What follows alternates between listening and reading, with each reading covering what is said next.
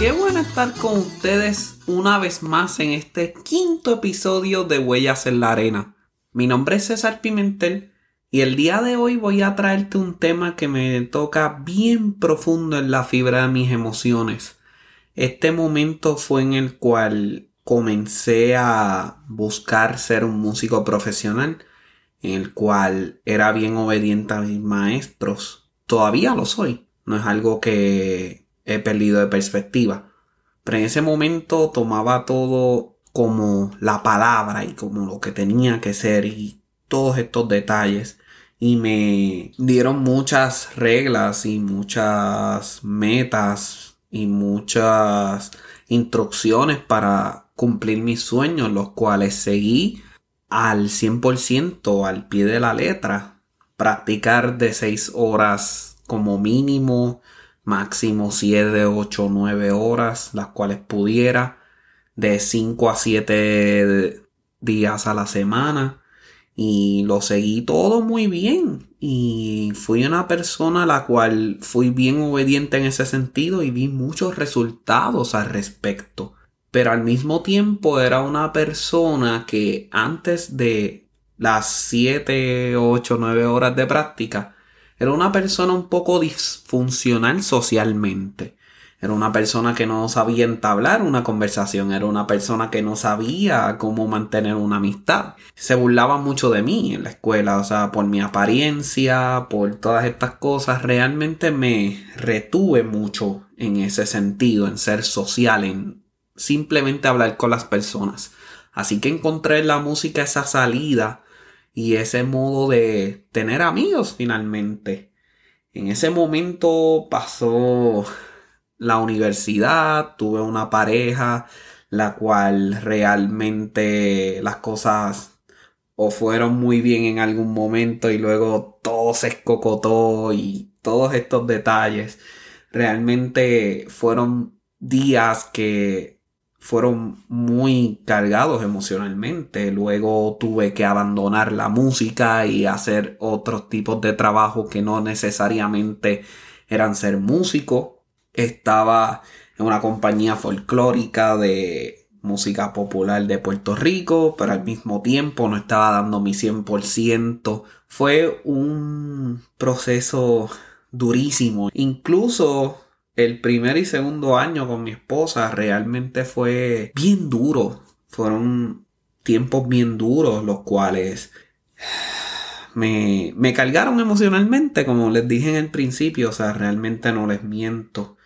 Y no fue hasta que tuve las conversaciones con mi life coach, que he tenido conversaciones con mi esposa, he tenido conversaciones con muchas amistades que me di cuenta que para ser un artista uno tiene que tener un conocimiento enorme de tu arte, de tu manera de practicar y seis horas pueden ser de mucha ayuda, pero al mismo tiempo la responsabilidad de ser humano, la responsabilidad de crear comunidades, establecer relaciones, comprender una persona.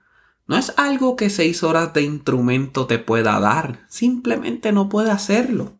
Así que en este momento, así como me pasó a mí, te invito a que hagas una reflexión y pienses en esto. ¿Cuál es tu mínimo razonable? ¿Sí? ¿Cuál es tu mínimo razonable? Ese mínimo en el cual tú digas, perfecto, soy creativo, soy un artista, me encanta lo que hago. Voy a practicar tantas horas y cómo voy a practicar, o sea, cuál va a ser el acercamiento hacia mi práctica. ¿Seguiré instrucciones o buscaré aprender algo nuevo todos los días?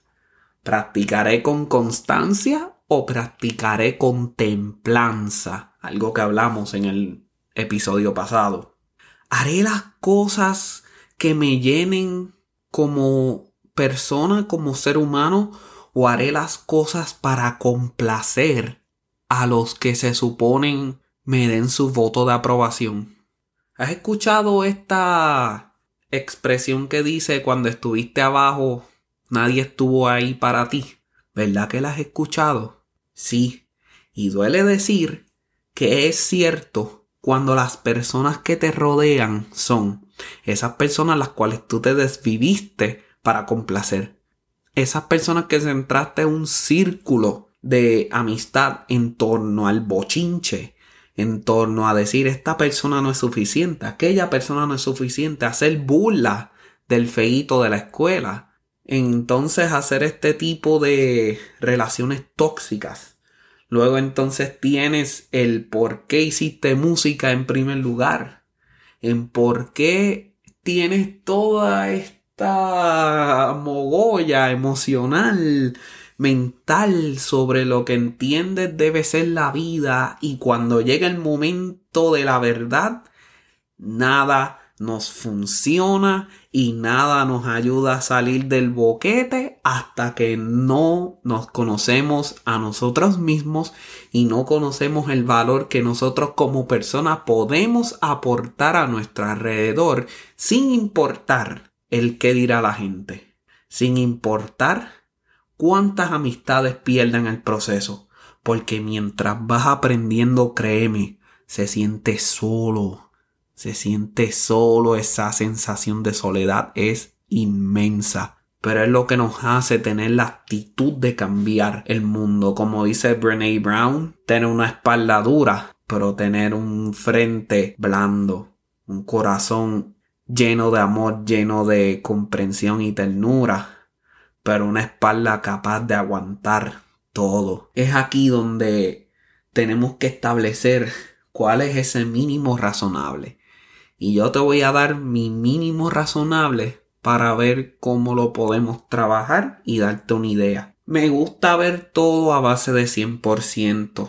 Así que de ese 100%, 20% lo pongo a conocerme a mí mismo y establecer mínimos aceptables como persona. Soy una persona que es bien sociable, muero cuando abrazo gente, o sea, como que soy, soy así, punto. Me encanta tener conversaciones con café en mano con mis amigos, me encanta tener conversaciones que me vuelen la cabeza, hago entrevistas para mi canal en YouTube. O sea, y todo esto es porque como persona eso me llena. Tomo mis clases con life coaches, hago, wow, o sea, de verdad que esa parte donde me conozco a mí mismo, donde veo qué me gusta, qué me encanta, cómo podemos entonces establecer todo, ahí entonces veo que en realidad es súper sabroso vivir la vida de esa manera. El otro 20% es buscar eso que me apasiona. Sí, la música me apasiona de gran manera, en gran medida pero si no puedo ser músico nunca más, o porque ya la carrera no existe, o porque tuve un accidente, hay muchas otras cosas que me apasionan de igual modo y sé cuáles son. Y pudiera entonces buscar ser exitoso en esa manera con las reglas y con las estrategias que he desarrollado a través del tiempo con la música. O sea, la ética de trabajo que yo puedo tener para ser músico se puede traspolar en otras carreras no necesariamente relacionadas con la música, porque el arte del trabajo duro es un idioma universal. Luego el otro 20% tiene que ser el mínimo razonable de los que me rodean. Y es aquí donde es bien importante, o sea, mi esposa no es músico. Y aún así ella entiende mis horas de práctica, mis horas de estudio individual, mis horas de trabajo arduo. ¿Por qué?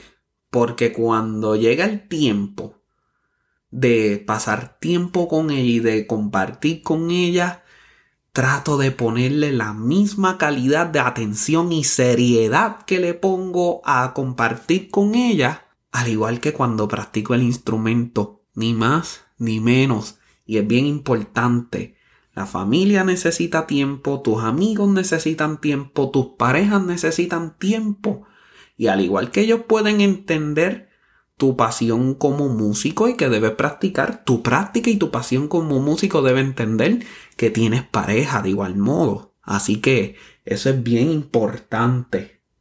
Luego viene aprender a crear los límites. Hay veces donde la práctica nos drena, hay veces donde la práctica nos deprime, hay veces donde ya no somos creativos.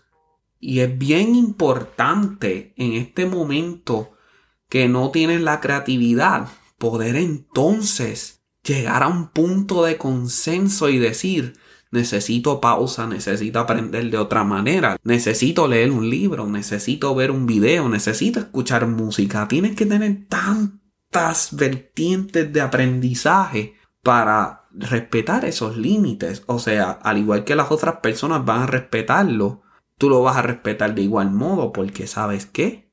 Sorpresa, nadie va a respetar tus límites si tú no los respetas primero.